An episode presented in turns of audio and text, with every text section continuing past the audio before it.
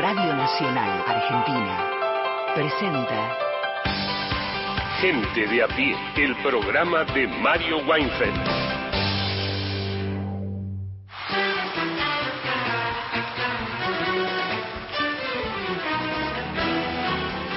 Bienvenida, bienvenidos. Esto es Gente de a pie, el programa de Mario Weinfeld, hasta las 5 de la tarde con el equipazo de Mario y con ustedes. Como siempre, nos encanta que se comuniquen, nos gusta, nos impulsa, nos hace pensar, nos eh, agrega algunos desafíos también. Así que siempre está bueno que nos llamen al 0810-2220870. Ahí. Eh, marcan a la antigua, los atiende o las atiende Héctor Larrea, graban un mensaje de hasta 30 segundos. Si lo prefieren, a través del WhatsApp tenemos dos posibilidades. O nos escriben un mensaje o nos graban un audio de aproximadamente 30 segundos, que ronde los 30 segundos al 113-870-7485. ¿Pueden elegir sus canciones? Sí, claro que pueden elegir sus canciones porque este jueves, como todos los jueves, sonará una selección de esas canciones. Algunas de ellas van a sonar en gente de a pie. Ya mismo saludamos a Juan Manuel Carr. ¿Cómo le va? ¿Cómo andamos? Bien, ¿vos? Bien, muy bien. Hoy les voy a hablar de otro debate que hubo el domingo, porque bueno, nos quedamos con el debate en la Argentina, claro que está. También hubo debate presidencial de dos contendientes en el Ecuador. Bien saben ustedes que el 15 de octubre, es decir, una semana antes que las elecciones de Argentina, está la segunda vuelta de Ecuador. Ellos ya están acelerando, digamos, la definición. Y traemos unos audios que son parte de aquel debate presidencial como para analizar un poquito de la cocina ¿no? de esta elección, que obviamente, de un lado está la candidata del correísmo, Luisa González, y del otro lado el empresario, ¿no? Daniel Novoa, el hijo de uno de los empresarios más importantes del Ecuador. Por tanto, no es lo mismo quien gane aquella elección, como tampoco será lo mismo quien gane la de Argentina.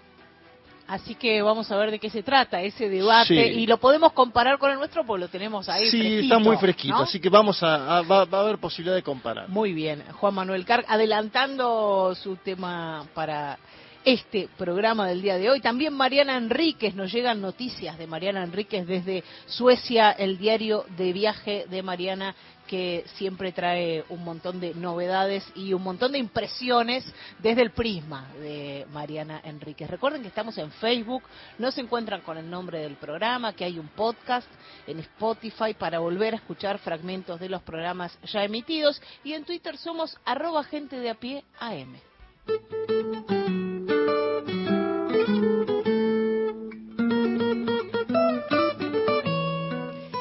Comenzamos este programa de hoy con una voz amiga, con un gente de a pie, con un compañero de la radio pública, con Néstor Restivo, que es licenciado en Historia por la UBA y director periodístico de la revista y portal de noticias Dangdai. ¿Cómo estás, Néstor? ¿Qué tal, Mariana? ¿Cómo están todos ahí? Un gusto saludarlos. Acá te saludamos con Juan Manuel Carg. Hola, Juan Manuel. ¿Cómo, ¿Cómo Néstor? Un abrazo grande. Un abrazo a todos y todas. Como siempre en estos comienzos y en estos días tan cercanos a una pérdida fundamental que, que todos los días se resignifica, el que Mario no esté aquí, eh, te pedimos tu recuerdo de Mario, de cómo lo conociste, de tu paso por gente de a pie. Bueno, con gusto y con emoción también. La verdad que los días pasados fueron de un dolor muy grande. Uno lo va asimilando, aunque se lo extraña. Eh, a Mario lo conocí justamente en la radio, porque si bien por los años 90 yo trabajaba en el diario Clarín, él en, Página 12, nos habíamos visto en alguna ocasión, pero no había tenido oportunidad de interactuar con él. Nos cruzamos en el programa de Titor, de Héctor Larrea, ¿no? Yo haciendo columnas de economía y él de política, antes de que empezara Gente de a cuando Mario inició su propio ciclo, eh, este de ustedes, me llamó, me convocó, ya estaba formándose y bueno, ahí estuvimos tantos años con, con todos ustedes y los demás integrantes de gente de a pie, así que para mí fue una experiencia fabulosa, ¿no? Un programa que fue y sigue siendo referente de tantos oyentes, con una con esa calidad que tenía Mario sobre todo como persona, además de ser un analista periodístico notable, pero como persona generó una red de, de, amistad y de sentimientos y de afectos, la verdad inusual. El otro día en el homenaje que le hizo Página 12, decía Martín Granoski que un homenaje a un periodista fallecido es poco común de esa magnitud y tiene toda la razón, ¿no? Mario había generado todo eso y mucho más unos lazos eh, con, con, nosotros y nosotras, con la audiencia también, con sus lectores y sus lectoras, ¿no? Ese, ese afecto que, y esa forma que él tenía de encarar el, el, periodismo desde un lugar tan humano, tan cercano, respetando tanto lo que piensa el otro, la otra, quien te está leyendo, quien te está escuchando, eh, eso me parece que, que hace la diferencia en cuanto a la audiencia, en cuanto a los lectores. Así es, así Se notaba mucho, por ejemplo, cuando muchos viernes salíamos a llevar gente de a pie a las calles, tanto en Capital Federal como en el conurbano bonaerense y en todas las provincias del país donde pudimos ir, de Tierra del Fuego hasta el norte también, y ahí se veía la cercanía que él tenía con la oyentada, ¿no? Iban siempre a lugares muy, muy visitados, muy concurridos, con una alegría muy grande de conocerse cara a cara, entonces me parece eso, que Mario era un intelectual muy importante, pero a la vez con muy popular. Esa mezcla también es rara, ¿no? Porque era muy leído y se citaba de memoria libros completos, pero también tenía barro, tenía pueblo, tenía calle, ¿no? Tenía cancha de fútbol, infancia en, eh, las calles, digamos, un, un ser humano excepcional en todo sentido de la palabra. Y como periodista pucha si lo vamos a extrañar porque no no no hay tantos analistas de, las características que tenía él. Néstor, eh, aprovecho que eh, Mario era también eh, muy interesado en la política internacional para hacerte algunas preguntas de coyuntura, porque obviamente también es parte de lo que lo que venimos haciendo durante estos días, estas semanas, ¿no? Una, una semblanza de Mario, pero también a nuestra forma de ejercitar el periodismo como lo hubiera hecho, o no sé si a, ese nivel, porque era destacadísimo, pero intentar ejercer el periodismo. Te llevo a Chile, vos eh, hace poco eh, publicaste, ¿no? Además, un, libro sobre el, tema de Chile, los 50 años del golpe contra Salvador Allende. Cubríamos acá, con Mario todavía presente físicamente, los actos eh, que hubo el 11 de septiembre pasado, la ausencia de la UDI, ¿no? Uno de los partidos de la coalición eh, Chile Vamos, que además sacó una declaración donde decía que el golpe era algo inevitable. ¿Cómo estás viendo, cómo estás viendo ese escenario en el marco de un ascenso electoral, al menos en las últimas dos elecciones, del partido de extrema derecha de José Antonio Cast? Bueno, con enorme preocupación, ¿no? Porque es un fenómeno curioso el de Chile, después de las movilizaciones de 2019, eh, que habían generado tanta esperanza de cambio, y con un presidente como el que hay ahora, que era parte de esa movilización, uno de los grandes líderes del movimiento estudiantil del 2019, y muchos otros que están con él o que pasaron por su gestión también, y sin embargo, por falta de experiencia, o por errores, o por la, dinámica de la propia sociedad chilena, donde la izquierda ha sido tradicionalmente muy fuerte, pero la derecha también, ¿no? Eh, nos encontramos en un año de mucha dificultad, de cara a un proceso de renovación de la Constitución que todo indica, hay que ver si se aprueba o no a fin de año, va a tener un sesgo muy de derecha, casi tanto peor que el de Pinochet. en 1980 se sancionó una constitución que todavía rige, más allá de algunos cambios, y una de las promesas de Boric y de la clase política chilena era cambiar eso que es una ofrenda, de tener una, una constitución hecha por una dictadura como la de Pinochet y sin embargo quienes las están redactando ahora en base a la, voluntad de la gente que salió a votar es muy conservadora, ¿no? Así que le veo el proceso chileno con mucha preocupación. Creo que, insisto, hay un cóctel ahí de mezcla de falta de experiencia, es un gobierno de gente muy joven, que de hecho se mantiene porque tuvo que incorporar a figuras de, la concertación para más o menos gestionar el proceso político, eh, sin grandes cambios en la economía, más allá de algunas eh, pequeñas cuestiones, y mucha voluntad, pero una derecha muy, muy fortalecida y que reivindica hoy a Pinochet más que antes. ¿no? Entonces me preocupa como me preocupa Camilleri, digo, es más o menos esa sensación de tantos años, tanta sangre, tanto trabajo para volver a, al principio y volver a tener una sociedad muy reaccionaria, eh, por lo menos en vastos sectores y segmentos, incluidos sectores populares. Sí, y además parece haber una cosa pendular muy veloz, ¿no? Que lo caracteriza bien el, el ex vicepresidente de Bolivia, Álvaro García Linera, que estamos, dice que estamos en una etapa liminar con gobiernos de cuatro años eh, de fuerzas mm. progresistas que no terminan de hacer bien la labor por la cual fueron eh, votados y después nuevamente ascenso de derechas eh, extremas, como lo que puede estar sucediendo en este momento en la Argentina, todavía falta, pero en Chile también se ve ese movimiento. Te llevo a Bolivia porque eh, también sé que, seguís el tema. Hoy inicia el Congreso del Movimiento Socialismo, ¿no? Controlado por Evo Morales, quien a la vez está denunciando al gobierno de Luis Arce, eh, a, quien él eligió acá cuando estaba en Buenos Aires asilado, de estar derechizándose. ¿Cómo, ¿Cómo ves esa interna? Porque también el problema de los progresismos en parte en esta nueva etapa tiene que ver con los famosos, como se les llamaba hace 10, 15 años, los delfines, ¿no? O los sucesores, que en definitiva, bueno, en el caso boliviano estamos viendo un gobierno que en la macroeconomía podemos decir que funciona, ¿no? que no tiene los problemas de la economía argentina en los últimos cuatro o cinco años, es decir, no tiene inflación, tiene crecimiento económico, pero aún así tenés un gobierno con serias fricciones y que, puede estar dificultando a la vez la elección del año 2025, ¿no? Sí, sí, yo creo que bueno este Congreso del Movimiento al Socialismo del MAS va claramente hacia una fractura. En paralelo a este Congreso que domina Evo, va a haber un cabildo con movilizaciones a favor del presidente Luis Arce, y eso ya está roto. Lamentablemente, el, binomio que habían hecho, uno en la presidencia de la Nación y otro en la presidencia del Movimiento al Socialismo, Lucho Arce, Evo Morales, no, no funciona, se, se rompió. Eh, la misma figura de Choquehuán, que el actual vicepresidente, ex canciller en la época de Evo, eh, también cuestionada. Álvaro García Linera ahora dio algunas señales más a favor de Evo, pero hace poquito Evo lo trató también de traidor. Es decir, hay una interna feroz, feroz en este movimiento. Nunca fue fácil el MAS tratando de congeniar movimientos campesinos, cocaleros, algo del sindicalismo minero al principio reacio, pero después incorporándose en parte eh, muy muy difícil armado en el altiplano boliviano. Sin embargo, sirvió para tener el mejor gobierno de la historia por lejos de Bolivia, que fueron los años de Evo y de Arce, ministro de Economía. Y ahora en esta etapa, como dice Álvaro, no más difícil de gobernanza.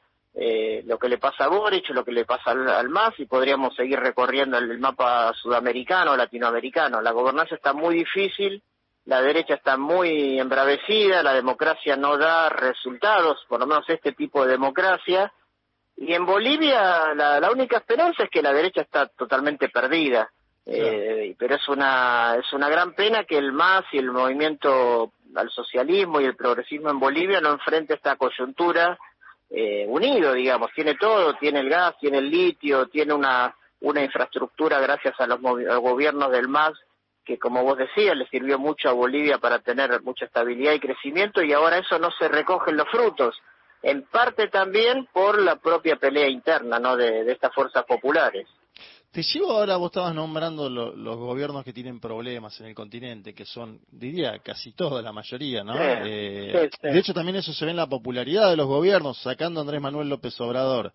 Bukele, si querés, del otro lado del mostrador, y Lula, en este momento, cualquier mandatario está por abajo del 40 puntos de, aprobación. Pero te llevo también a, hay un discurso la semana pasada de Gustavo Petro, ¿no? el presidente colombiano, eh, intentando impulsar cambios en leyes laborales, de pensiones, de salud y de educación, un gobierno que es el primero en la historia contemporánea de izquierda de Colombia, ¿no? con todo lo que eso significa, un país que tuvo signado largas décadas por un conflicto eh, armado, pero que a la vez el gobierno de Petro enfrenta trabas en el Congreso, tiene un medio de comunicación como Semana que le está apuntando todas las semanas para, para, para ofrecer un poquito, ¿no? una especie de Fox News colombiano. Y hace meses también hubo un, sector de ex militares que pidió defenestrar al presidente, como sucedió con Pedro Castillo en Perú. ¿Ves, ves ahí un intento de, los sectores más conservadores de Colombia de oponerse a, la administración de, Petro y su proceso de cambios, al menos tentativo en lo laboral, las pensiones, la salud y la educación? Sí, sí, totalmente. Esa hipótesis no hay que descartarla. Tuvimos golpe en Perú, tuvimos golpe en Bolivia hace unos años. Claro tuvimos intentos de golpe apenas ganó Lula en Brasil. Amenaza en eh, Honduras. Amenaza en Honduras, lo de Petro fue claramente una amenaza de golpe. Petro es la figura que a mí quizás más me interesa de, Sudamérica, ¿no? En cuanto, por lo menos en lo discursivo, son espectaculares todo, todo el posicionamiento que él tiene.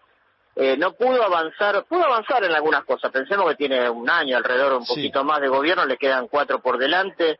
Pudo hacer la reforma tributaria, es la única que le sacaron en el Congreso, no pudo todavía ni con la laboral, ni con la previsional, este, y entonces lo que pasó ahí, que es interesante también, es que él había hecho una alianza bastante amplia, como la de Lula, como la que han hecho varios gobiernos que necesitan más respaldo, inclusive de fuerzas de centro, hasta de centro derecha, para poder gobernar, pero cuando vio que eso no avanzaba en el Congreso y que tenía en su propio gabinete personas que tampoco apuraban demasiado esos, esos cambios, se apoyó en algo que es fundamental, que es el apoyo de la movilización popular. En eso es distintivo Petro de otros gobiernos que no pueden avanzar.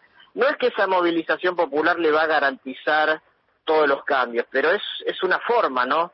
Y ya te digo, la reforma tributaria sí la logró. Colombia tiene hoy un gobierno que no había tenido jamás, no solo por ser de sino por su diversidad, con mujeres, con mestizos, con gente afrodescendiente. Es un gobierno muy representativo de las necesidades populares. Bajó su popularidad, pero quizás tengo entendido que no tanto como otros.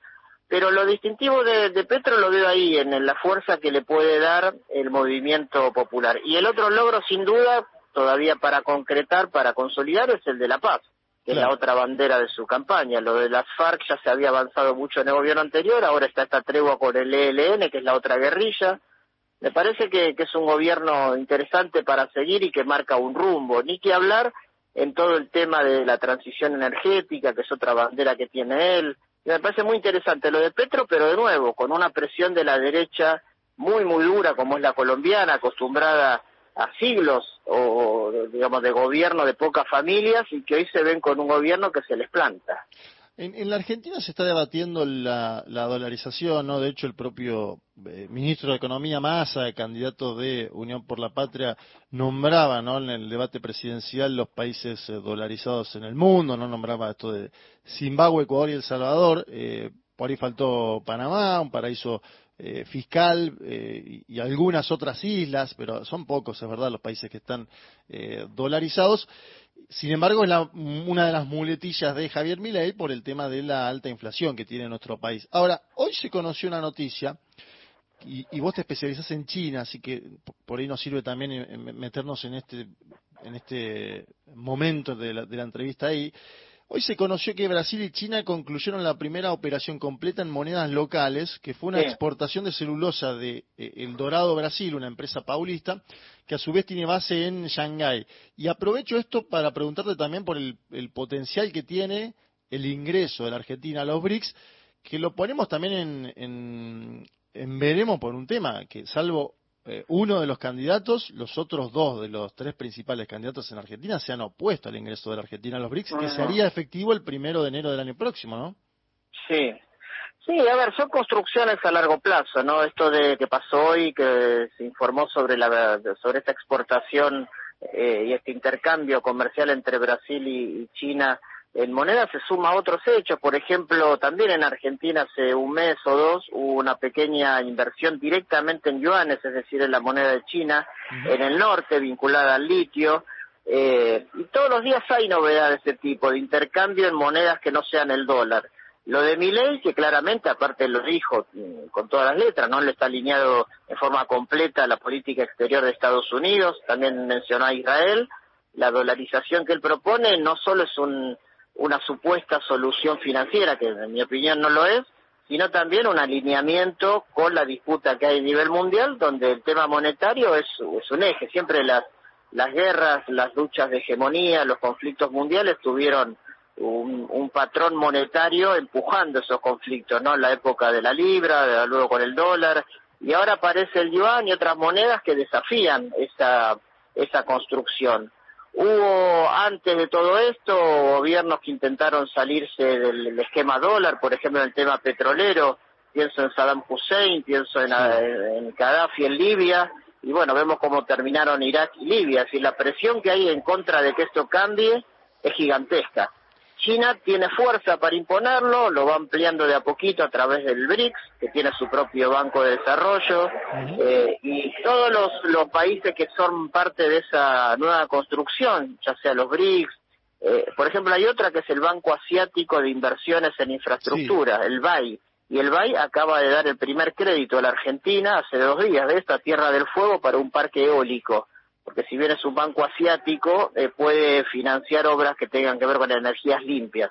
Y está en Beijing, ¿no? O sea, el peso de China ahí es fuerte. Es decir, todo esto está cambiando muchísimo. En el largo plazo creo que cada vez va a ser más importante. No veo un derrumbe del dólar ni mañana ni pasado, pero en el largo plazo o mediano te diría, cada vez hay más índices de que muchos países no quieren saber más nada con la hegemonía que tiene el dólar que se impuso a, fuerza de guerras y que esperan manejar más monedas nacionales y en otros formatos. Por eso me parece que es mucho más a tono, muchísimo más a tono lo que plantea Massa, por ejemplo, con esta moneda digital o con los acuerdos con China, sin descartar otros con otros países, y no la dolarización que va en contra de todo ese proceso. Insisto, no es solo una postura financiera la de Milei, sino una postura geopolítica. Te hago una pregunta concreta y es mi última. Eh, ¿Se puede tener un vínculo con China solo desde el ámbito empresarial como lo, pretende Javier Milei? O digo porque los empresarios chinos en su mayoría me imagino que están afiliados al propio Partido Comunista Chino. Digo, e, esa, esa declaración de Milei ante Bloomberg de no me voy a vincular con el gobierno de China porque es comunista, pero voy a dejar que los privados hagan lo suyo, ¿es factible? No, no la veo porque efectivamente, digamos, en China hay empresas privadas, por ejemplo Huawei, que es la de telecomunicaciones, para dar un ejemplo, es privada, pero las principales empresas estratégicas o financieros, el ICBC, por ejemplo, el banco, o la empresa que está haciendo las represas hidroeléctricas en Santa Cruz, o muchas del litio en Salta, en Catamarca, y así seguimos, son todas estatales. Pero además de eso, los acuerdos que tiene Argentina y China son firmados de Estado a Estado. Eh, hay un mecanismo de diálogo entre la Cancillería China y la Cancillería Argentina, eh, hay un mecanismo de diálogo político, el swap de monedas es entre dos instituciones públicas como son los bancos centrales. Es decir, dejar librado eso al comercio es, un poco ridículo. Si él quisiera avanzar con eso, tendría que desandar eh, muy para atrás todo lo construido por muchos gobiernos y creo que sería tendría consecuencias muy, muy negativas y de mucha tensión, tensión financiera, tensión geopolítica. Me parece que es, es un despropósito que nuevamente se alinea en el pensamiento más eh, geopolítico que tiene el sector que apoya a mi ley. Resti, querido, te mandamos un abrazo grande. Un abrazo también, Mariana, Juan Manuel, todos ahí. Un gran beso y abrazo para todos y todas. Era Néstor Restivo, licenciado en Historia por la UBA y director periodístico de la revista y portal de noticias Dangdai. Gente de a pie. Hasta las 17. Hasta las 17. Gente de a pie. El programa de Mario Weinfeld por Nacional, la radio pública.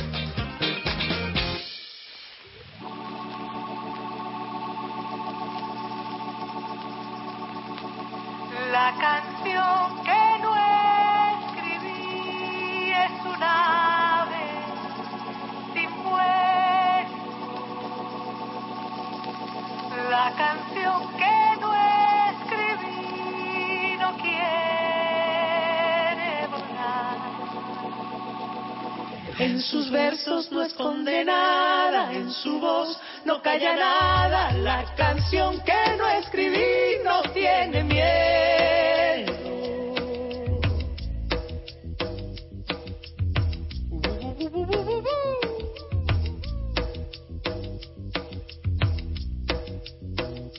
La canción que no escribí no es gran cosa, no lo intenta, pero es libre y es hermosa. La canción que no escribí. La canción que no escribí, nada cambia y poco importa, pero es fuerte y poderosa. La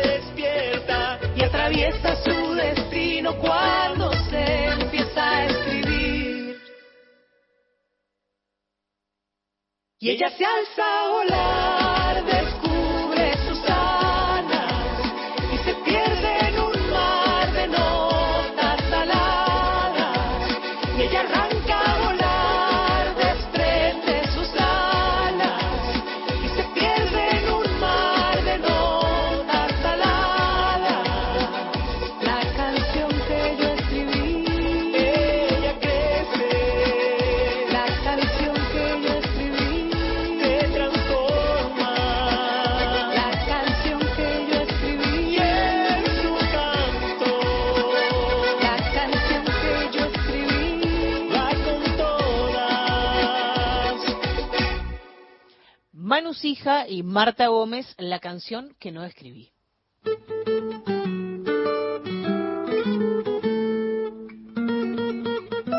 Y estamos de debate en debate, Juan Manuel. Claro, y yo aproveché y dije, cuando estaba Néstor en la entrevista, le pregunto de todos los países, pero me guardo Ecuador, digo, Claro. no voy a ser tan tonto, me guardo Ecuador porque hubo un debate sobre Ecuador y vamos a hablar ahora. Em, es el primero mano a mano. Yo digo, atención porque cambian los debates cuando son dos personas. Obviamente, ya hemos visto debates en Argentina de dos personas, me acuerdo el de Daniel Scioli con Mauricio Macri, ¿no? Que quedó ¿Qué como... te pasó, Daniel? Que- ¿En qué te ¿en qué convertiste? te convertiste? Un panelista de 678. Eh, que, que siempre el Pichichi Scioli dice, eh, yo ahí dije todo lo que iba a hacer, viste, como que su muletilla posterior es esa, ¿no? Yo ahí dije todo lo que iba a hacer, es verdad que algunas cosas dijo, y Macri hizo bastante más, pero eh, eh, en este caso el de Ecuador es Luisa González, de un lado la candidata del correísmo, y del otro lado el empresario Daniel Novoa, un hombre que es hijo del hombre más acaudalado del Ecuador, digo como para mostrar que son dos posiciones bien distintas.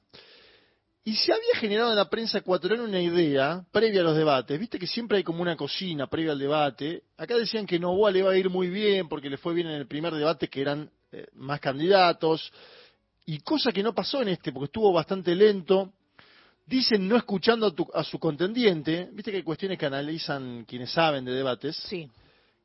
yo soy televidente de debates, como mucho eh, filtro algunos de los audios, analizo, veo. Dicen que hay que ponerlo siempre en silencio también los debates en algún momento. Ajá, sacarle el, las caras, el sonido Mutearlo. y Eso, los que los especialistas en comunicación política te dicen, a ver, mutealo. Eh, por ejemplo, mutear a Javier Milei el otro día y vas a ver las caras que pone La Javier expresión. Milei. Exacto.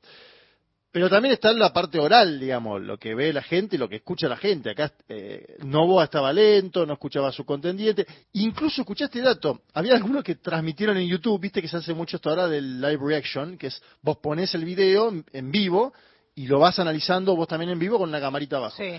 La gente que hizo eso decía que cuando aparecía Novoa, bajaba eh, el share, la transmisión, bajaba los números. Es que la gente cambia de canal. Se iba a ¿Qué otro lado, ponía música, lo que sea, después volvía cuando aparecía Luisa González. Te digo que, ojo, porque me hizo acordar algunas imágenes que vi en Instagram del domingo, Sí. cuando yo, yo veía algunos que subían historia en Instagram. Cuando hablaba Schiaretti, la gente estaba mirando celulares, ¿viste? Que cuando la gente estaba mirando celulares que no estaba prestando mucha atención. Y bueno, pasó con Schiaretti, que habló Levanta mucho de... los platos. Mucho de Córdoba habla Sí. Schiaretti, tiene una agenda muy...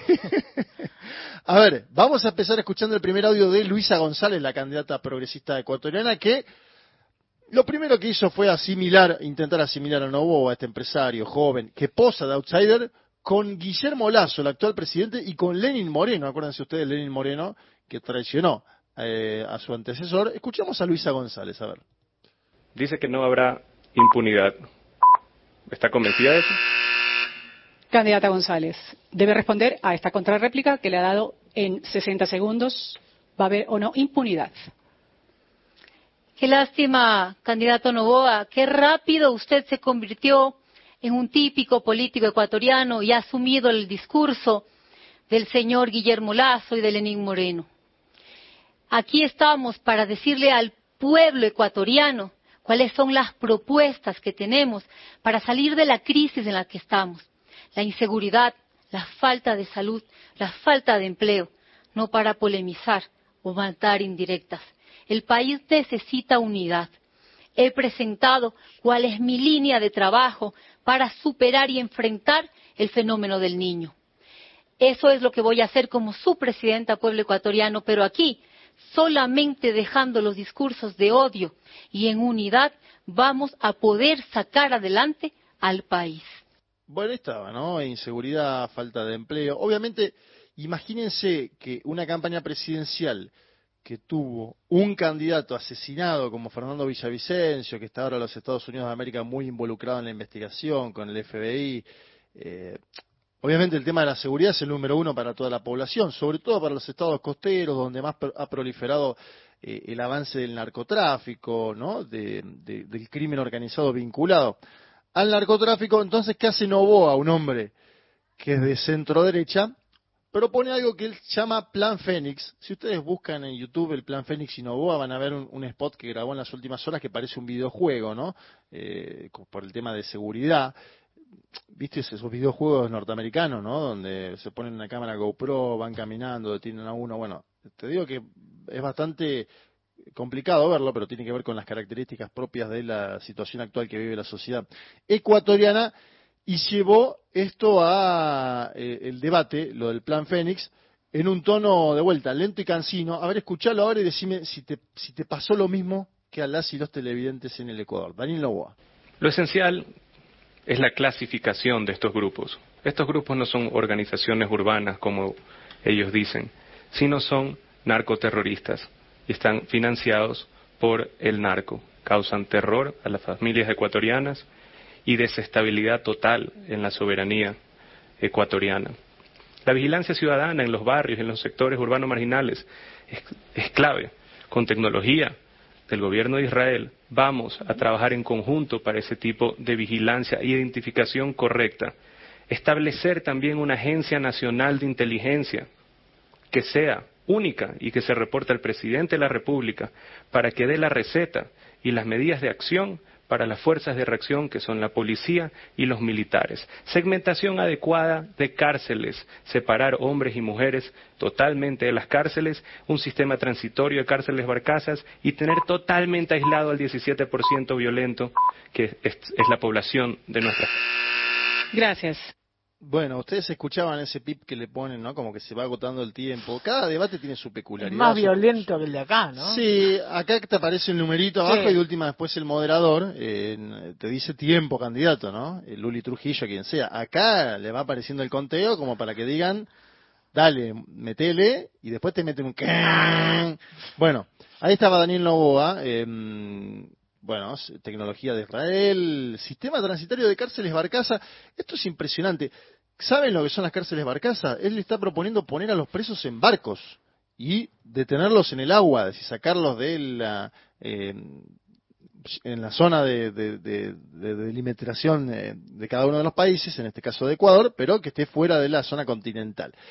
Obviamente todo esto empieza con Nayib Bukele en El Salvador, que propone una mega cárcel que la hace, y a partir de ahí todos copian algo, ¿no? Eh, Patricia Burrich acá sacó un spot, la cárcel doctora Cristina Fernández de Kirchner, ¿no? Una maqueta. Eh, en este caso Novoa directamente dice, lo voy a meter en un barco, hay que ver qué propone, ¿no? El que propone más, porque ya estamos yendo a, a- a una locura. En el manual de comunicación política indican algo en la segunda vuelta que es lo siguiente. No hay que hablar a la base de uno, a la base electoral de uno, sino a un sector más grande de la población, ¿no? Como diciendo, vos ya tenés los votos de un sector de la población que es el tuyo, el propio, tenés que ampliar tu base electoral, ¿sí? Eh, por eso a la base electoral de uno en general se le habla en la primera vuelta y se necesita afianzar un núcleo duro, ¿no? Y González Luisa se diferenció de su jefe político porque le preguntaron algo peculiar y dijo, muchachos, la candidata soy yo. Esto es un ABC de la política, pero es en Ecuador complejo porque estamos hablando de un hombre como Correa con mucha influencia. A ver, escuchamos a Luisa González diferenciándose de su mentor. González. Mi pregunta es, cuando fue la era de su principal asesor, el expresidente Correa, justamente se eliminó el aporte del 40% del Estado para el pago de pensiones jubilares. En un potencial gobierno suyo, ¿usted qué haría? ¿Volvería a tomar esa medida, lo que hizo en su momento su principal asesor? En 60 segundos, candidata, su respuesta. Gracias, Ruth. Quiero eh, ratificar, la candidata a la presidencia de la República soy yo. Quien está aquí frente al pueblo ecuatoriano es Luisa González, no Rafael Correa. Bueno, está. Eh, firme, ¿no? En el tono. Quienes conocen de política ecuatoriana dicen que le fue bien en el debate a González. Obviamente, quien encabeza los sondeos para la segunda vuelta es Novoa, ¿no? Por una cuestión de que, en general, el anticorreísmo en segunda vuelta es competitivo, y si no miren la última elección, donde Guillermo Lazo, un banquero del Banco Guayaquil, ganó la elección, cuando todos decían que era prácticamente imposible. Y la estrategia mediática post-debate es tratar de minimizarlo, decir que fue plano, que fue chato, que fue malo, ¿no? Alguno me decía, una fuente ecuatoriana, que, que quieren desmerecer el triunfo de Luisa, me decía. Ella ganó, no por paliza, pero ganó. Novoa había creado tantas expectativas que no pudo cumplir, es bastante limitado. Bueno, ahí pasa algo, ¿no? Cuando se, se, se pone una figura que llegó al primer debate con tres puntos, que luego sacó 23, que se metió en el balotaje y después se lo santifica durante días y días, llega al debate y ahí eh, está por abajo de lo que se esperaba, sucede a veces eso, ¿no? Eh, y sobre el cambio de estrategia de González, que escuchábamos un poco antes, está hablando en el Ecuador. González antes decía, ya lo hicimos y lo vamos a volver a hacer, es una especie de eslogan que mostraba los logros del pasado. Ahora cambió el tono y traje un último audio de Carolina Ávila, que es una gestora de comunicación, como se le conoce, una analista de comunicación, quien conversando con una comunicadora llamada Londra Santiago cuenta estas novedades de la estrategia de González y dice por qué cambió en el segundo debate presidencial la candidata Luisa González. A ver. Yo vi algunas cositas que definitivamente en primera vuelta no vimos. En primera vuelta vimos una candidata mucho más plana, una candidata más lineal, Confrontativa. muy confrontativa y muy centrada en el eslogan de que sí, que lo, lo sabemos hacer. Pero recuerdas, yo de hecho cuando todo el mundo decía, Luisa le fue fatal, pero le fue terrible, yo siempre dije, a Luisa le fue relativamente bien, porque ella fue con una intención, que era hablarle al correísta, de correísta a correísta. Claro. Entonces, para mí en la primera vuelta no le fue mal, ella consolidó lo que hizo, y en esta segunda vuelta le fue muchísimo mejor. Bueno, eh, traigo todo esto porque también en la Argentina va a haber un segundo debate presidencial, en este caso de todos los candidatos que compiten en la primera vuelta este mismo fin de semana, ¿no? Muy pegadito a la, a la primera experiencia de Santiago del Estero, este en la Facultad de Derecho, habrá que ver cómo se lleva adelante, pero en el Ecuador hubo un debate en la primera vuelta, la Argentina tiene Dos. dos debates en la primera vuelta y en caso de que haya segunda vuelta entiendo que un debate mínimo habrá, si no dos, no me acuerdo ahora exactamente qué es lo que marca la normativa, pero tendremos debate eh, el domingo próximo y habrá debate en segunda vuelta. El debate en segunda vuelta es más complejo porque también es más tiempo, y esto lo pongo para todos los candidatos que pasen. Digo, si pasa Javier Milei primero, Sergio Massa segundo, Javier Milei va a tener más tiempo de exposición. Y eso significa más preguntas de parte del otro candidato, y eso significa no sé si más tensión es la palabra. Bueno, eh, cuando te hacen preguntas tenés que contestar. Cuando contestás más tiempo, en general te equivocás más, ¿no? Mm. Los presidentes que están 24 horas por 7 en la televisión son en general los que tienen los fursos. ¿Por qué? Porque estás 24 horas por 7 en la tele, lo cual es complejo. Eh, López Obrador sale un poquito por encima de eso en México, pero está tres horas a la mañana, le mete bastante dinámica, pero en general, vos si ves los furcios de los presidentes, son muchos de los que están todo el tiempo en la tele. Eh, habrá que ver, esto es un debate, el, el de Ecuador, que donde creo que salió Luisa González mejor parada de lo que se esperaba y Novoa peor parado de lo que se esperaba. El escenario está abierto, la elección final será el 15 de octubre, decidirán las y los eh, ecuatorianos. Una elección que creo que es importante para la Argentina porque no es lo mismo que gane uno u otro, eh, más allá de que es un país pequeño, es un país que le, lo seguimos bastante en términos políticos en la última década y media, posiblemente por la- el gobierno del propio eh, Correa, y habrá que ver ahora cuál es el desenlace luego de, hay que volver a decirlo, una elección que es anticipada por la salida del presidente actual, ¿no? Todavía le faltaban un año y monedas, un año y medio, que es el plazo que completará quien gane la elección, sea Luisa González o Daniel Novoa. Ahí estaba Juan Manuel Carg y el debate presidencial, pero en Ecuador. Un grande compañero, siempre la memoria de Mario Wenzel es un, un lujo para atender esta hora de la tarde, para distendernos como él sabía hacerlo, y ustedes siempre van a armar con mucha generosidad para todos nosotros un programa merecedor de la memoria de, del gran Wenzel. Que sigan muy bien, gracias Alfredo Liz de Caballito, gracias. Mensajito en nuestro WhatsApp, buenas tardes, gran equipazo, los escucho siempre, me encanta escuchar chacareras eh, y pide que agreguemos más música folclórica. Este mensaje que nos llega desde el WhatsApp de Amelia, que dice que siempre con tristeza por el querido y valorado Mario nos manda un gran abrazo. Bueno, lo que propone Urri Similay es volver al siglo XIX. Hoy el mundo está totalmente globalizado. Estados Unidos tiene a China como uno de sus principales socios económicos. Los propios integrantes de los BRICS son de diversos regímenes políticos. Eh, Brasil, Argentina, Sudáfrica, India son democracias.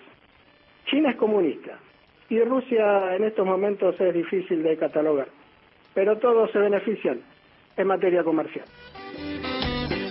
Mensajito de Patricia desde Bahía Blanca. Hola, querido equipazo de Mario y Oyentada. Me uno a la enorme tristeza y cariño colectivo por Mario. ¿Cómo extrañaremos escuchar sus reflexiones tan lúcidas, su calidez y su buen humor.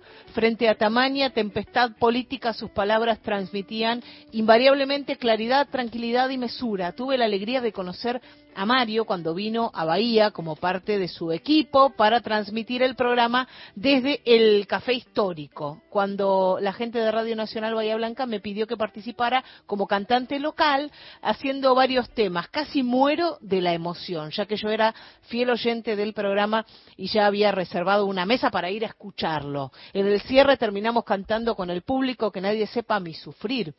Mario me preguntó en qué carácter y yo le dije alegro despechado, lo que le causó mucha gracia y se rió con esa risa única que él tenía. Mario Weinfeld era fundamentalmente un hombre de a pie y por eso se queda con nosotros para siempre.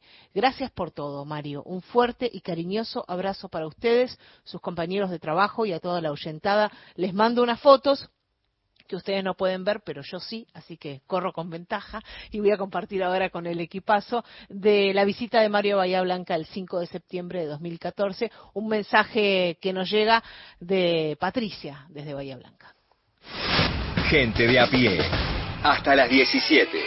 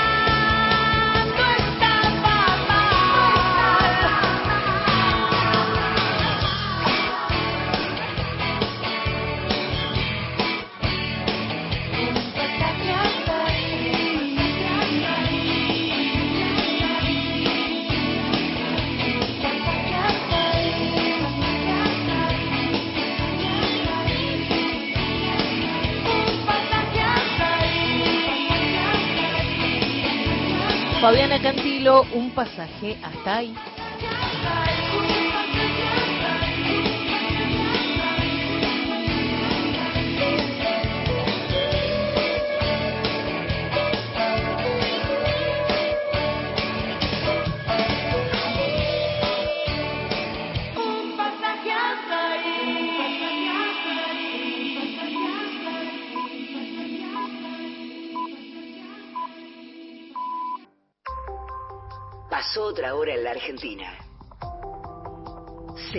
Radio pública. Nacional. A toda hora. Continuamos con Gente de a pie. El programa de Mario Weinfeld. Por Nacional.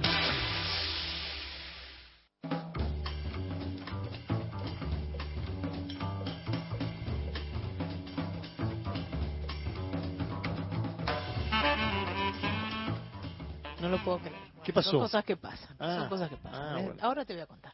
El equipo de gente de a pie, el programa de Mario Weinfeld, está integrado por Paula Nicolini, Erika Sotomayor y Miguel Fernández en la producción.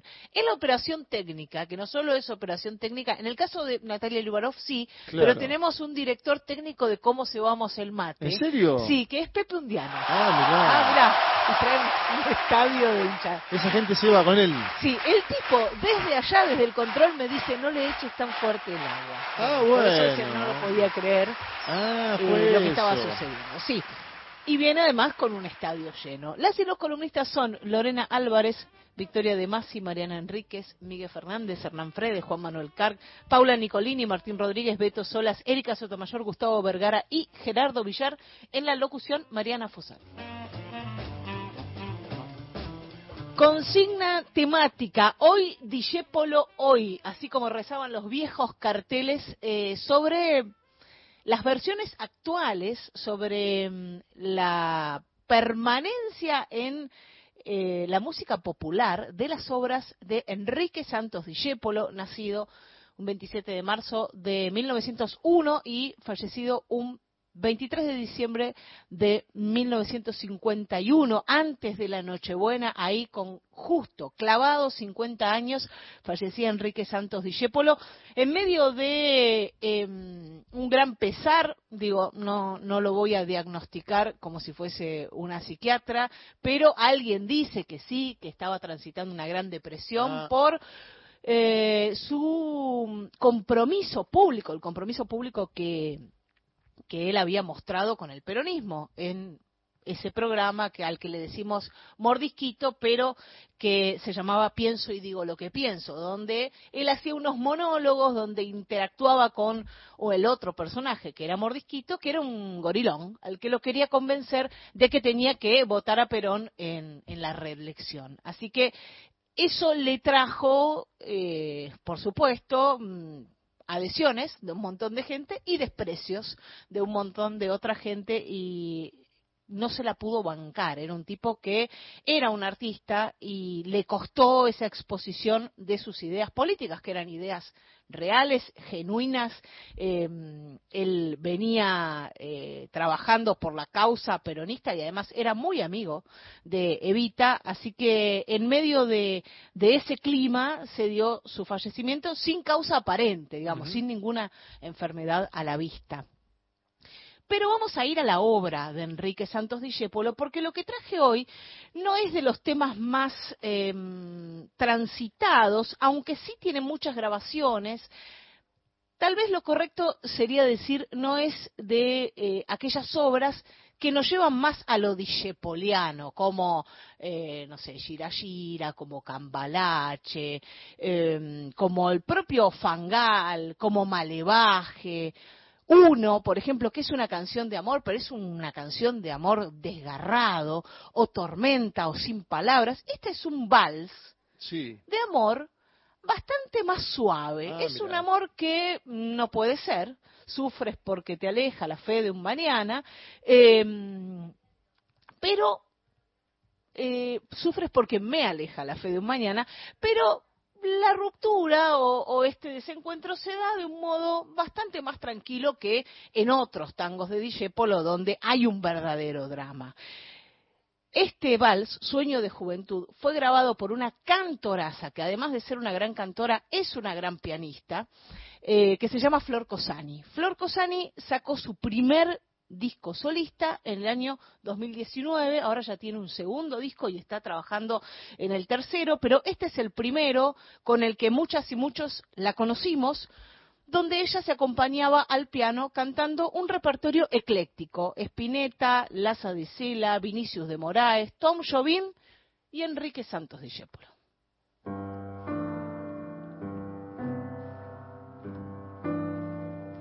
Sufres porque me aleja la fe de un mañana que sufro afanoso tan solo por ti. Y es un collar de estrellas que tibio de grana tus ojos hermosos llorándome así. Sueño de juventud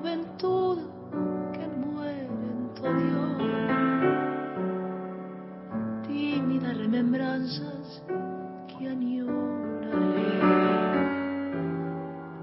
Canto de una esperanza que ambicioné.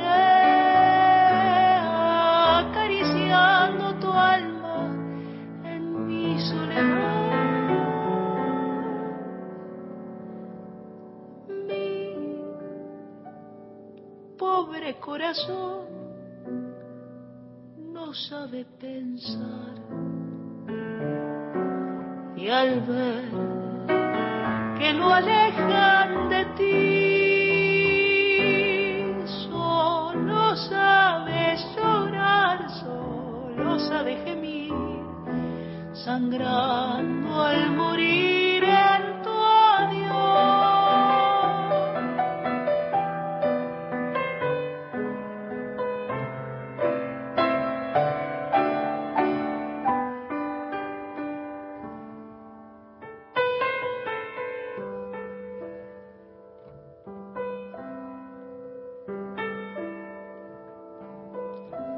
amor primero, caricia y tortura,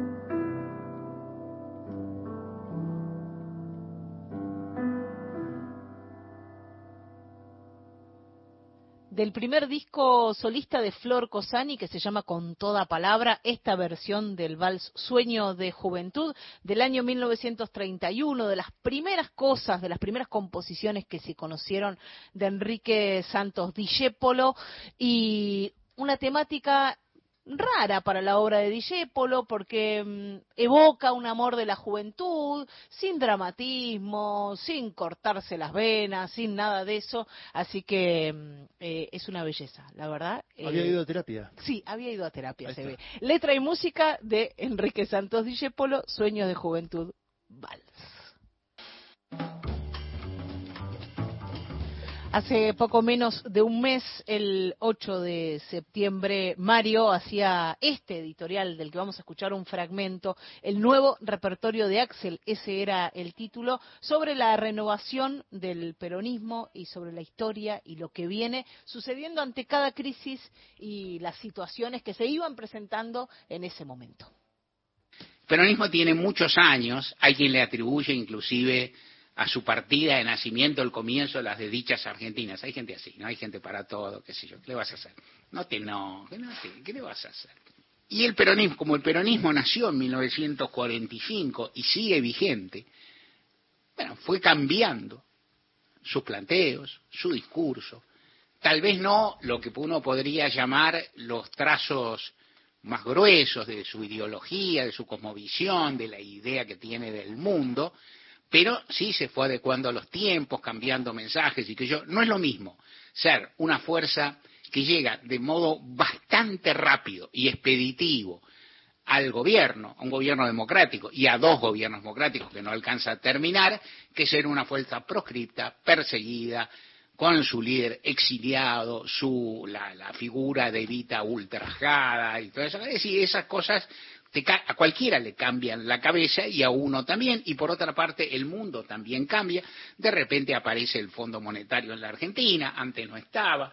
De repente la Guerra Fría evoluciona como evoluciona. De repente los el Estado, el, no, es decir, en la, en la Argentina y en el mundo comienzan experiencias de revueltas juveniles de todo tipo.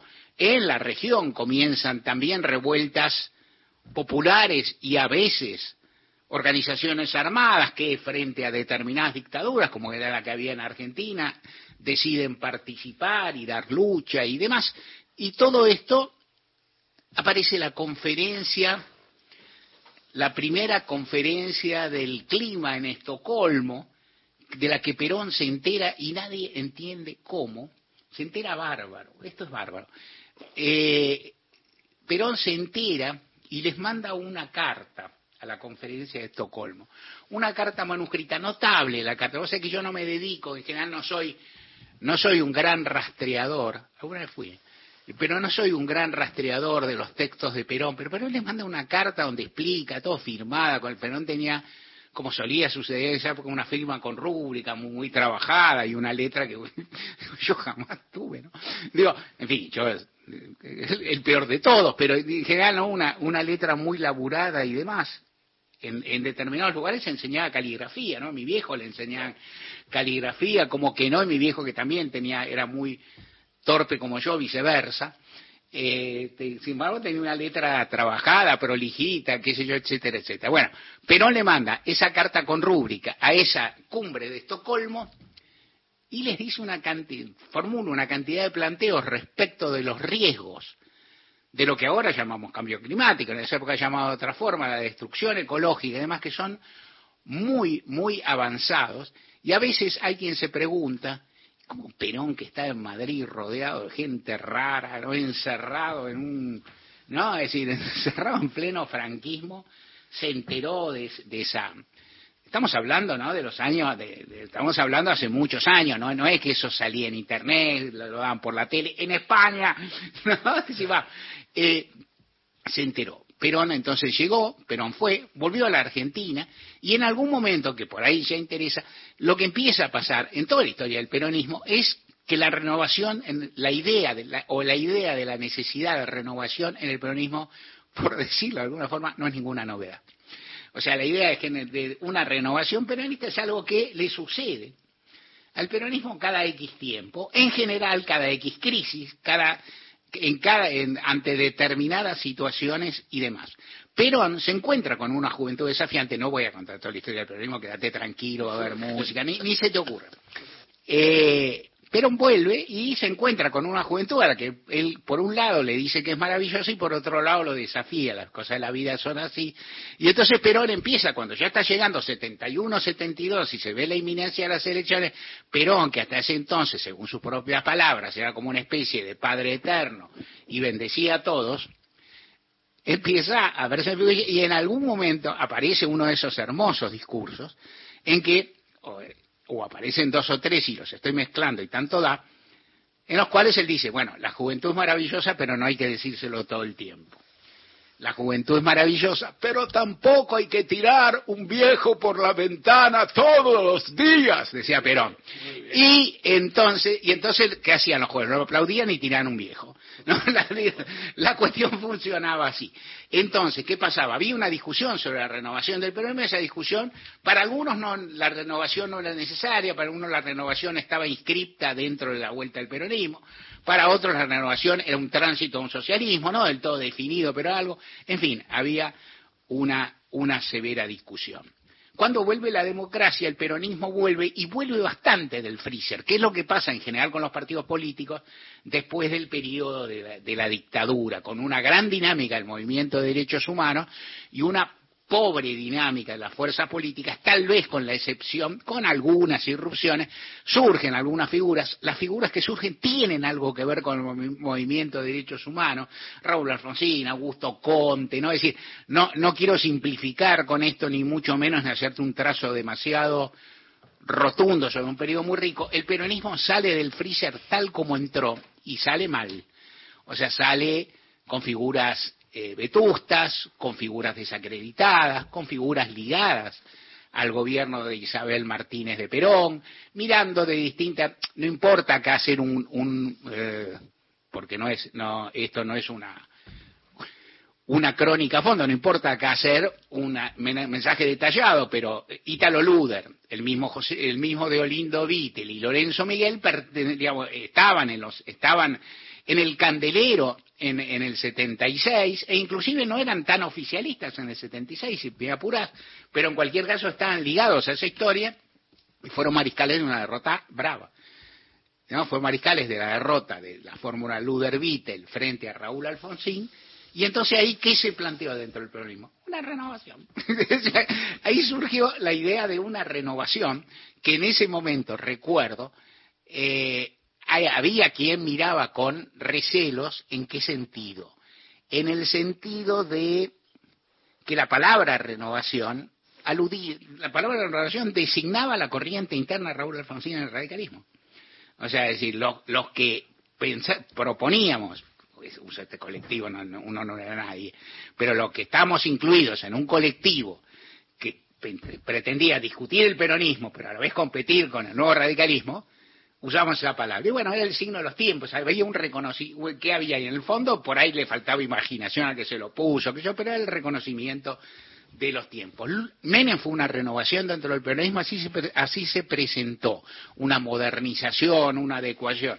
Y Néstor Kirchner, Néstor Kirchner y Cristina también propusieron un peronismo que saldara, estoy pues te estoy contando la la velocidad de rayos, sí, querido, pues si no, no llego. Este, Néstor Kirchner y Cristina propusieron también un peronismo que pretendía superar, básicamente, y reparar los daños causados, por lo menos, por dos de los azotes que había, que había padecido la Argentina durante la dictadura y durante los primeros gobiernos democráticos, que eran las violaciones de derechos humanos y la economía neoconservadora, por decirlo más rápido. Después de ahí se ramifican la Corte Suprema, que se mete sola, digamos, ¿no? Es decir, que, que pone la cabeza sola para que Kirchner la moche o qué sé yo, y también ahí aparece una relación que no se llama así, pero que en todo caso es un cambio de figuras, de escudería y demás. ¿Qué pasa? Digo, que conviven dentro de todo, pero que también suponen desplazamientos de élites. O sea, la élite que llega con Menem no es la élite. Más allá de alguna figura que pueda haber, más allá de un barrio nuevo que se queda, un otro que se queda o algo, hay un relevo generacional ahí, generacional en términos políticos, no hablo de edad, de edad algo hay de edad también, pero genera, hay un relevo de, de figuras y de personalidades y todo, y el kirchnerismo también supone una, y esa etapa se prolonga y ahora, ante determinada situación, aparece, tal vez aparece en la, en la palabra. Sergio Massa, candidato, también plantea algo a la pasada en otro como decir, con otra melodía. Massa dice, bueno, tenemos que hacer autocrítica si es necesario, tenemos que pedir disculpas si es necesario. Hoy en otro momento hablo del pedido de disculpas de, de Massa, que es un desfiladero muy estrecho para alguien que es candidato y integra un gobierno, porque ¿qué vas a hacer? Pero hay algo que dice Massa que es interesante, que, hay que repensar. ¿Hasta dónde lo dice Massa? Massa habla en un planteo de gestor, me parece a mí, hasta donde llega su palabra, que insisto, ha de tener límites, hasta donde llega su palabra me parece que plantea remover lo que se hicieron mal, repensar lo que se hizo mal y en un planteo para conversar contigo y seguirla cualquier día de estos, y ya sabes, a mí me gusta más dentro de la precariedad que un gobierno este trate de que los salarios le peleen a la inflación, trate de que haya aumentos, de que suban las prestaciones sociales, que no se quede muy atrás, me parece mejor que no hacerlo. Y me parece mucho mejor que podarlas o dejarlas en la calle, macanudo. Pero a la vez esa herramienta no es suficiente. Y ahí, y ahí pinta otra cuestión que está para seguir luego, que es, no solo me parece no es suficiente porque no resuelve el intríngulo, sino que nunca, nunca será suficiente porque está planteando mal el problema. O sea, no es que la herramienta no alcance, que no alcanza, no es que la herramienta sea nula, porque no lo es. En la Argentina, eh, que haya trabajo, aunque el trabajo no alcance, es menos peor que que no haya trabajo. O sea, eso es así. Ahora, conformarse con eso es complicado y perseverar en ese esquema es riesgoso. Entonces, es necesario reconvertir en general el pensamiento progresista, nacional, popular, la mirada, una lectura mejor, prestar más atención a determinadas realidades. Ahí lo escuchábamos a Mario en ese editorial del 8 de septiembre pasado, el nuevo repertorio de Axel, así se llamaba, y era un ida y vuelta entre la historia y el presente del peronismo. Un programa con agenda propia. Gente de a pie. El programa de Mario Weinfeld.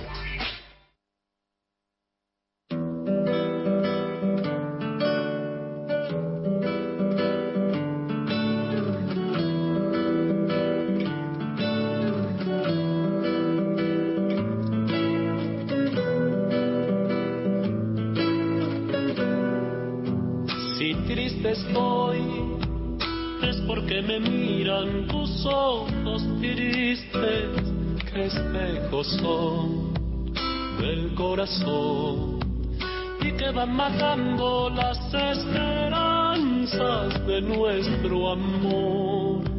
Y triste voy, no quiero amor que tu piel me duela hasta en mi caricia que sola está buscándote que si no la abrigas con tu sonrisa muriendo irá sin tu calor yo sembré las ansias de las palomas vuelos de adiós y fue solo el viento que en tu pañuelo las envolvió.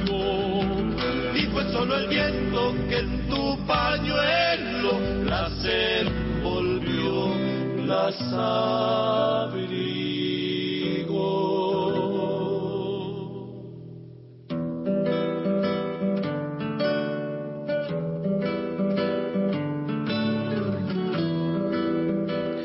Lo que escuchamos se llama Agüita y Sal y es eh, un tema en colaboración de Facundo Toro y el dúo Coplanacu.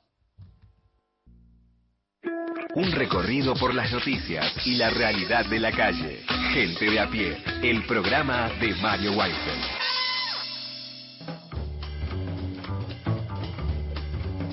Y Mariana Enríquez, escritora de a pie, nos lleva a recorrer el mundo con ella. Ahora nos vamos para Suecia. Hola compañeros, oyentada, ¿cómo están? Eh, aquí Enríquez reportando desde Suecia. País eh, raro, hermoso, con las cosas que me interesan a mí, que es un arte y una eh, literatura muy notable y, y particular, pero yo diría que un país es una especie de una suerte de transición eh, política y social muy brutal. Eh, hay una marcada diferencia entre la gente un poco más grande que yo, de sesenta y pico, setenta años, que están además em, eh, muy bien y muy eh, integrados con, con, con, como con buenos este eh, buenas jubilaciones y andan por ahí para todos lados, pero quiero decir en bicicleta, como una población adulta muy activa, que es la, la población que vivió los, em, los años socialistas de Suecia, esa Suecia que, em, que un poco quedó en, en el imaginario de las películas eróticas, de, de una gran liberación, de Ingmar Bergman, de eh,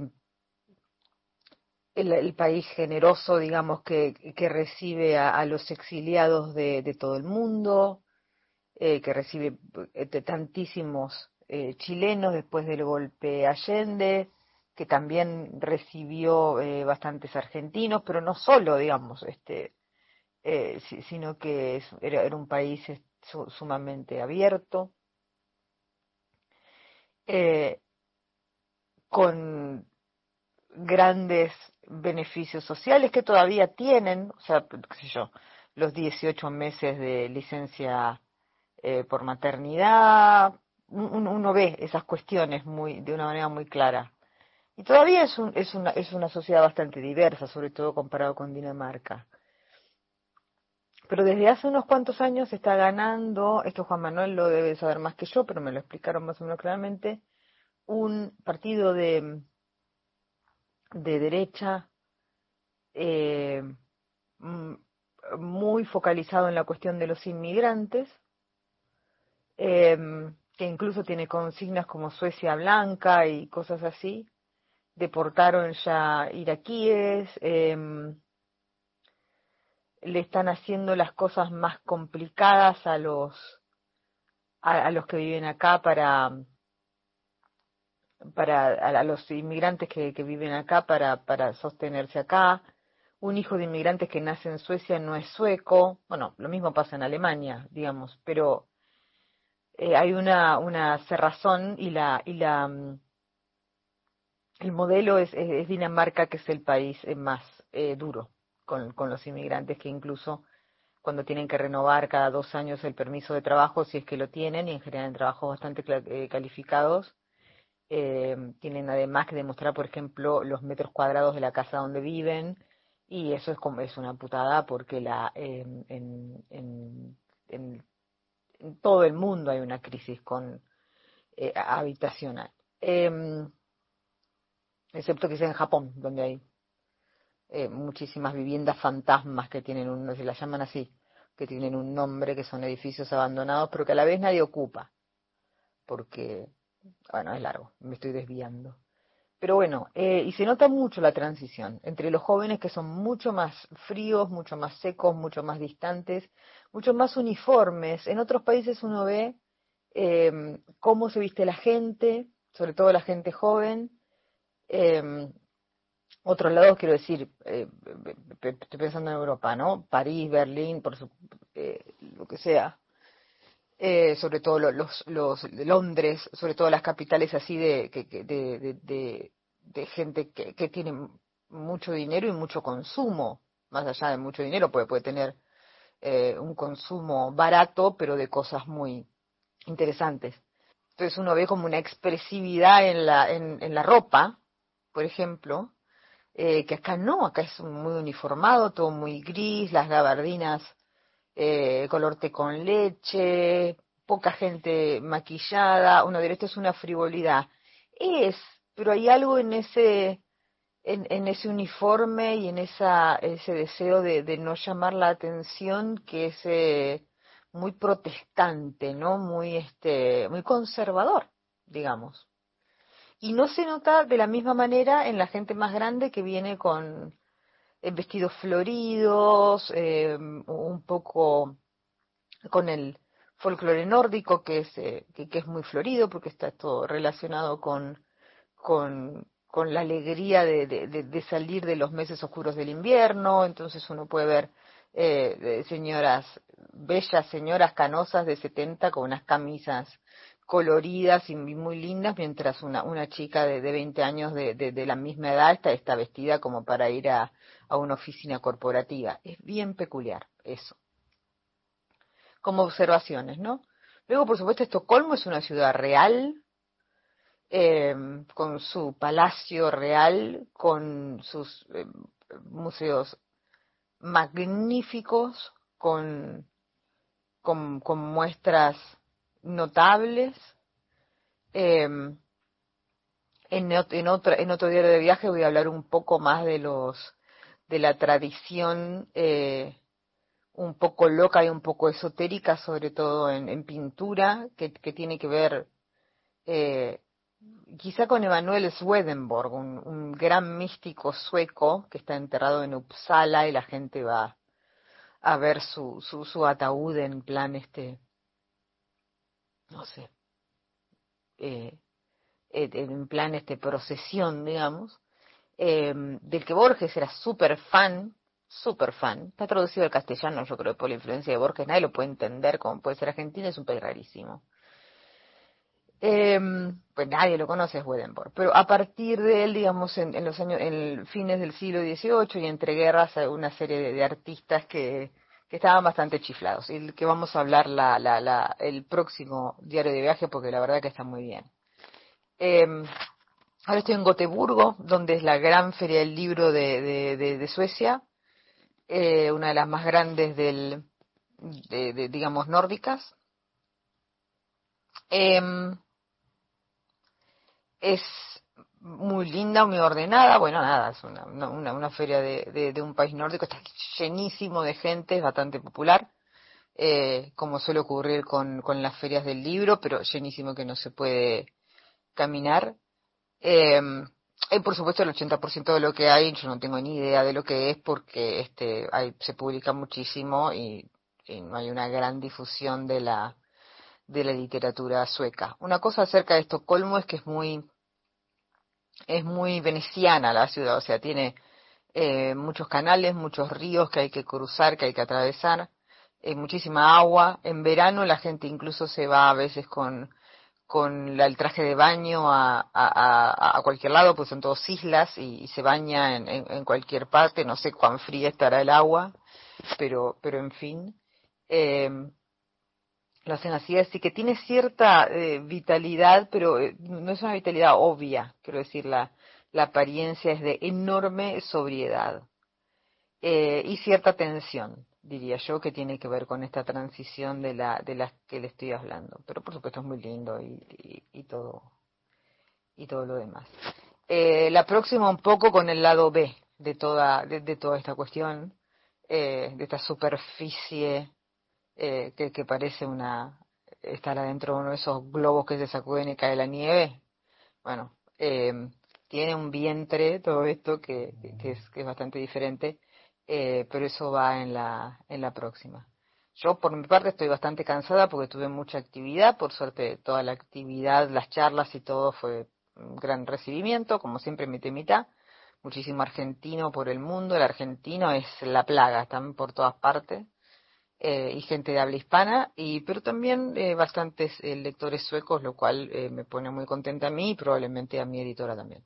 Hoy es mi única, mi última mini presentación ahí en la feria, y bueno, nos veremos, pero la próxima les, les prometo un poco de locura. Beso.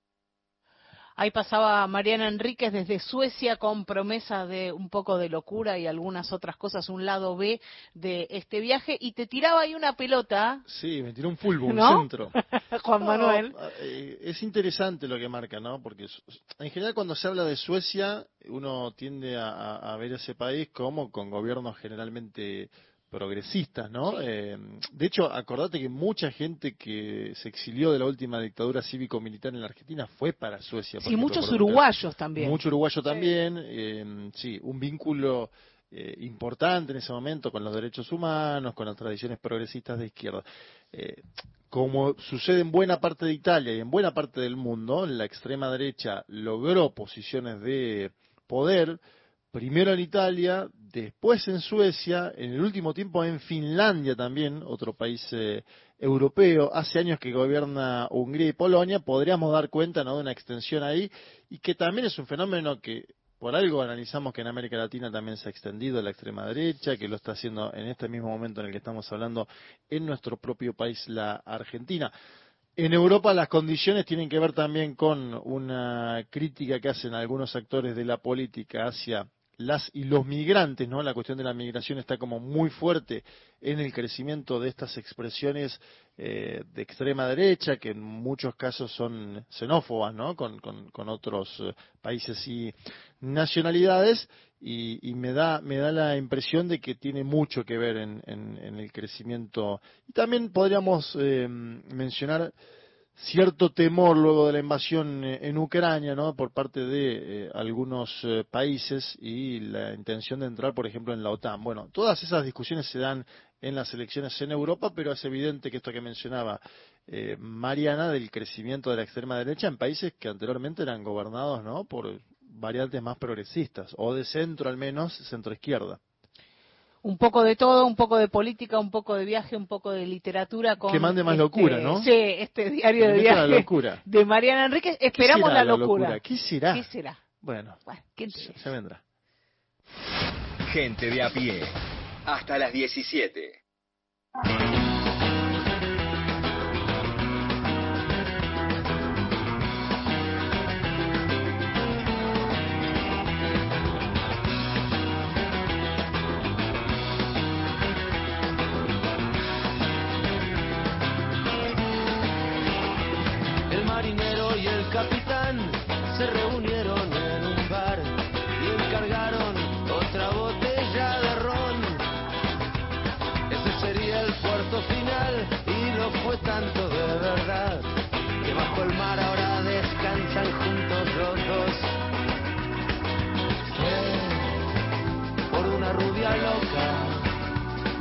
Bailaba sola hasta el amanecer y se movía, pero también que fue mirarla y fue perder. Todo por ese cuerpo y esa promesa.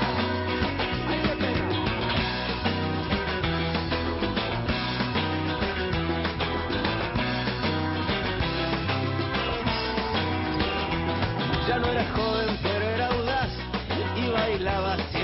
compás. No le importaba que se la echaran a suerte.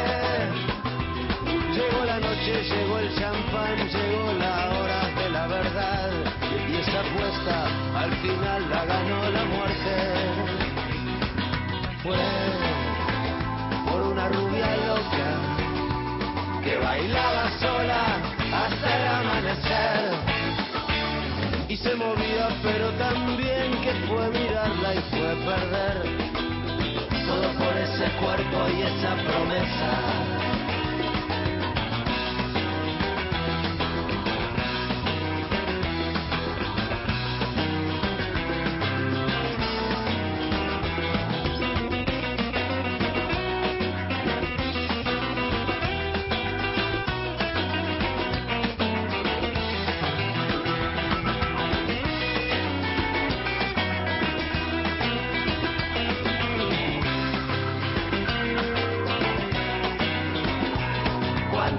llega la ciudad, las mujeres salen y los hombres solos bajan a los bares. Y esa noche todo vale. Y sientes tu corazón latir al ritmo de esta milonga que es la milonga del marinero y del capitán. Eh, por una rubia loca que bailaba. Se movía, pero también que fue mirarla y fue perder. Todo por ese cuerpo y esa promesa.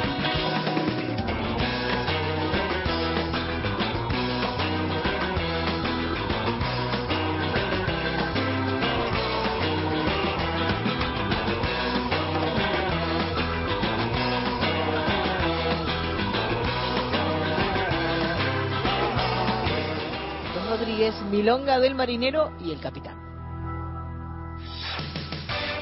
Elegís Todos los días, la radio pública.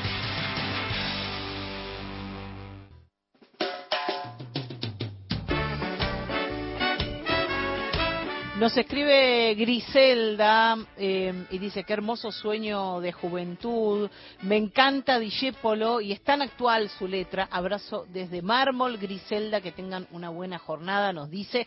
También nos escribía de nuevo Patricia de Bahía Blanca para preguntarnos quién cantaba Sueño de Juventud.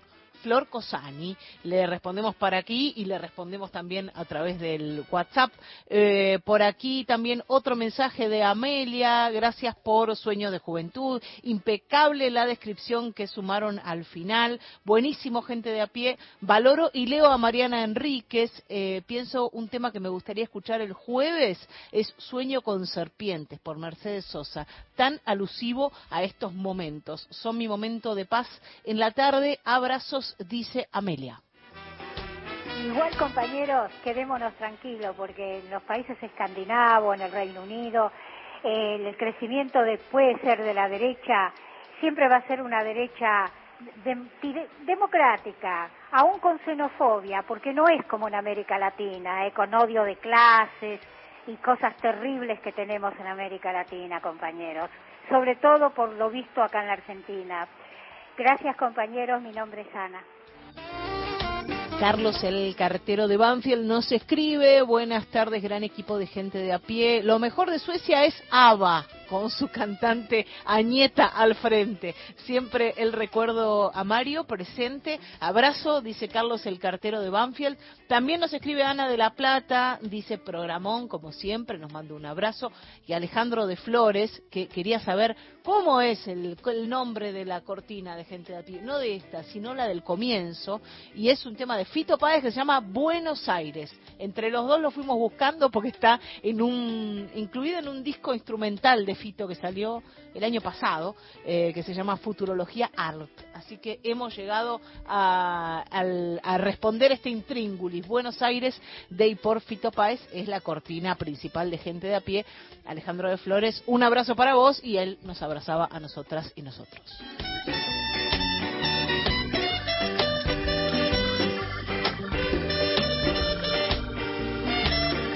Bueno, y nos vamos yendo, Juan Manuel. Bueno, Eh, nos si vos decís, reencontramos. Claro que sí, el día jueves. Nos reencontramos el jueves. día miércoles, mañana. Sí, es verdad, es verdad. Y así. Es y así, verdad. Y así en adelante. Bueno, hasta el jueves, Juan Manuel. El equipazo de gente de a pie, la Produ, ahí Pepe Undiano y antes Natalia y todo. Viste que la segunda vez que mencionás a un diano no hay aplausos, No, porque no sé se por fue qué. la gente. Ah, vienen Se solo para. Vinieron para eso y se fueron. Ah, mirá. Sí. ¿Ves que no hay? No hay. No, Pepe Undiano. No. ¿Ves? No, nada. Y- Ah, porque vienen, cumplen su función y se van. Claro, marcan tarjeta. Eso sí, eso sí. Qué difícil la vida. Bueno, nos vamos a ir con música, como siempre. eh, Jaime Ross con la doble haciendo este clasicazo. Si me voy antes que vos. Hasta mañana.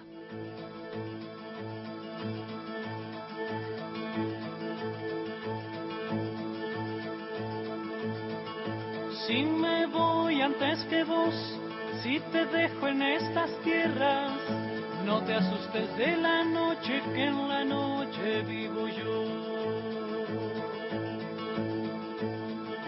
Si me voy antes que vos, si es así que está dispuesto, quiero que tus noticias hablen del aire y del sol. Quiero que siempre recuerdes lo que dijimos un día, que cada vez que te ríes río contigo, mi amor. Y no te olvides de algo que se adivina en la vida, y es que la vida misma es un milagro de amor. Milagro de amor. Milagro de amor.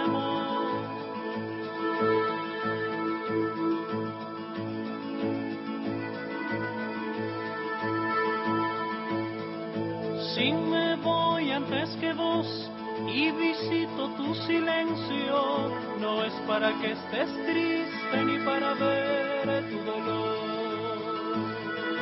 Quiero decirte mi amor, en estas torpes palabras, que cada vez que llores lo sabrá mi corazón. Y no nos encontraremos pues siempre estuve a tu lado. Hacia dónde y hasta cuándo, esas son cosas de Dios. Y no nos encontraremos, pues siempre estuve a tu lado. Siempre aunque me vaya antes, es un milagro de amor. Milagro de amor, Milagro de amor. es un milagro de amor.